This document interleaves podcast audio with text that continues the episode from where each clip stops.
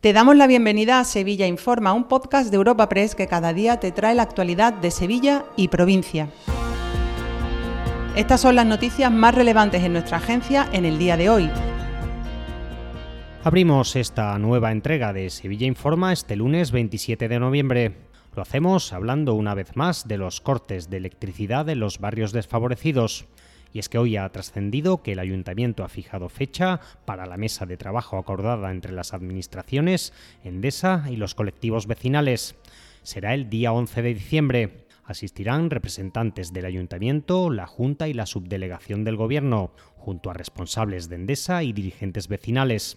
De momento se sabe que en la sesión se abordará la auditoría encargada sobre el servicio que presta Endesa, porque los vecinos atribuyen a la compañía un déficit de inversiones, mientras la empresa achaca las incidencias a los enganches ilegales.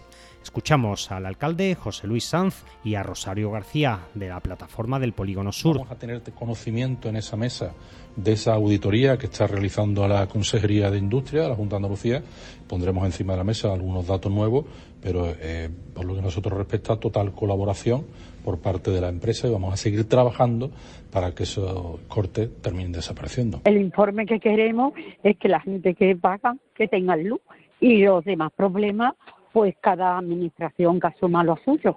Es que no hay otra. Precisamente hoy, por cierto, Endesa ha celebrado un acto por la conclusión de las obras de renovación de su icónica sede de la Avenida de la Borbolla.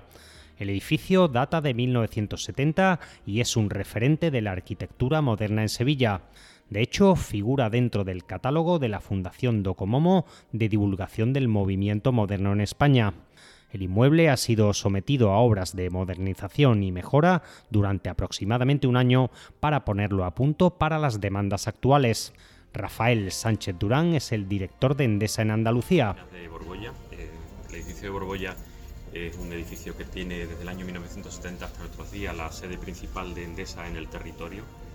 está preparada para unas 1.200 personas.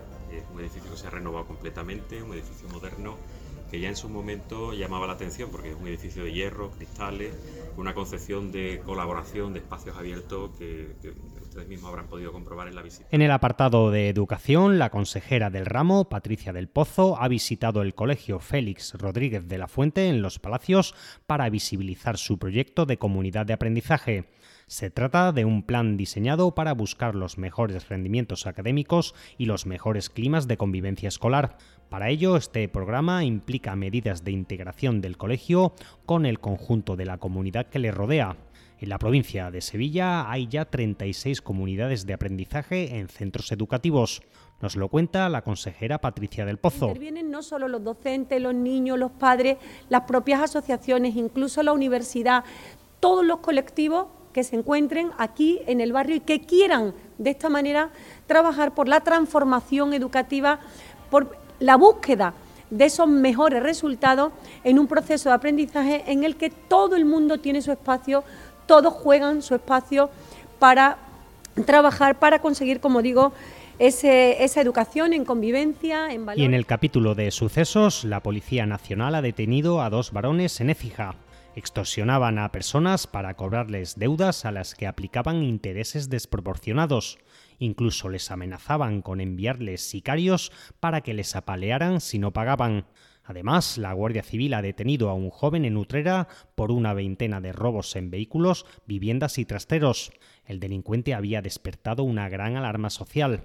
Fran López es el portavoz de la Guardia Civil. Garajes, vehículos y hasta viviendas son los objetivos que este individuo en Utrera se ha marcado robar hasta en 22 ocasiones. La Guardia Civil y la Policía Local ha montado un dispositivo que ha reaccionado tras el aviso en un robo en una vivienda y ha conseguido detener y localizar en su vivienda objetos procedentes de los últimos robos, hasta 22 se le imputan en los últimos días. Dos apuntes antes del cierre. La ONCE ha dejado un premio de 150.000 euros en dos hermanas y el martes y el miércoles por la noche vuelve a ser cerrado el puente del centenario por las obras de sustitución de sus tirantes.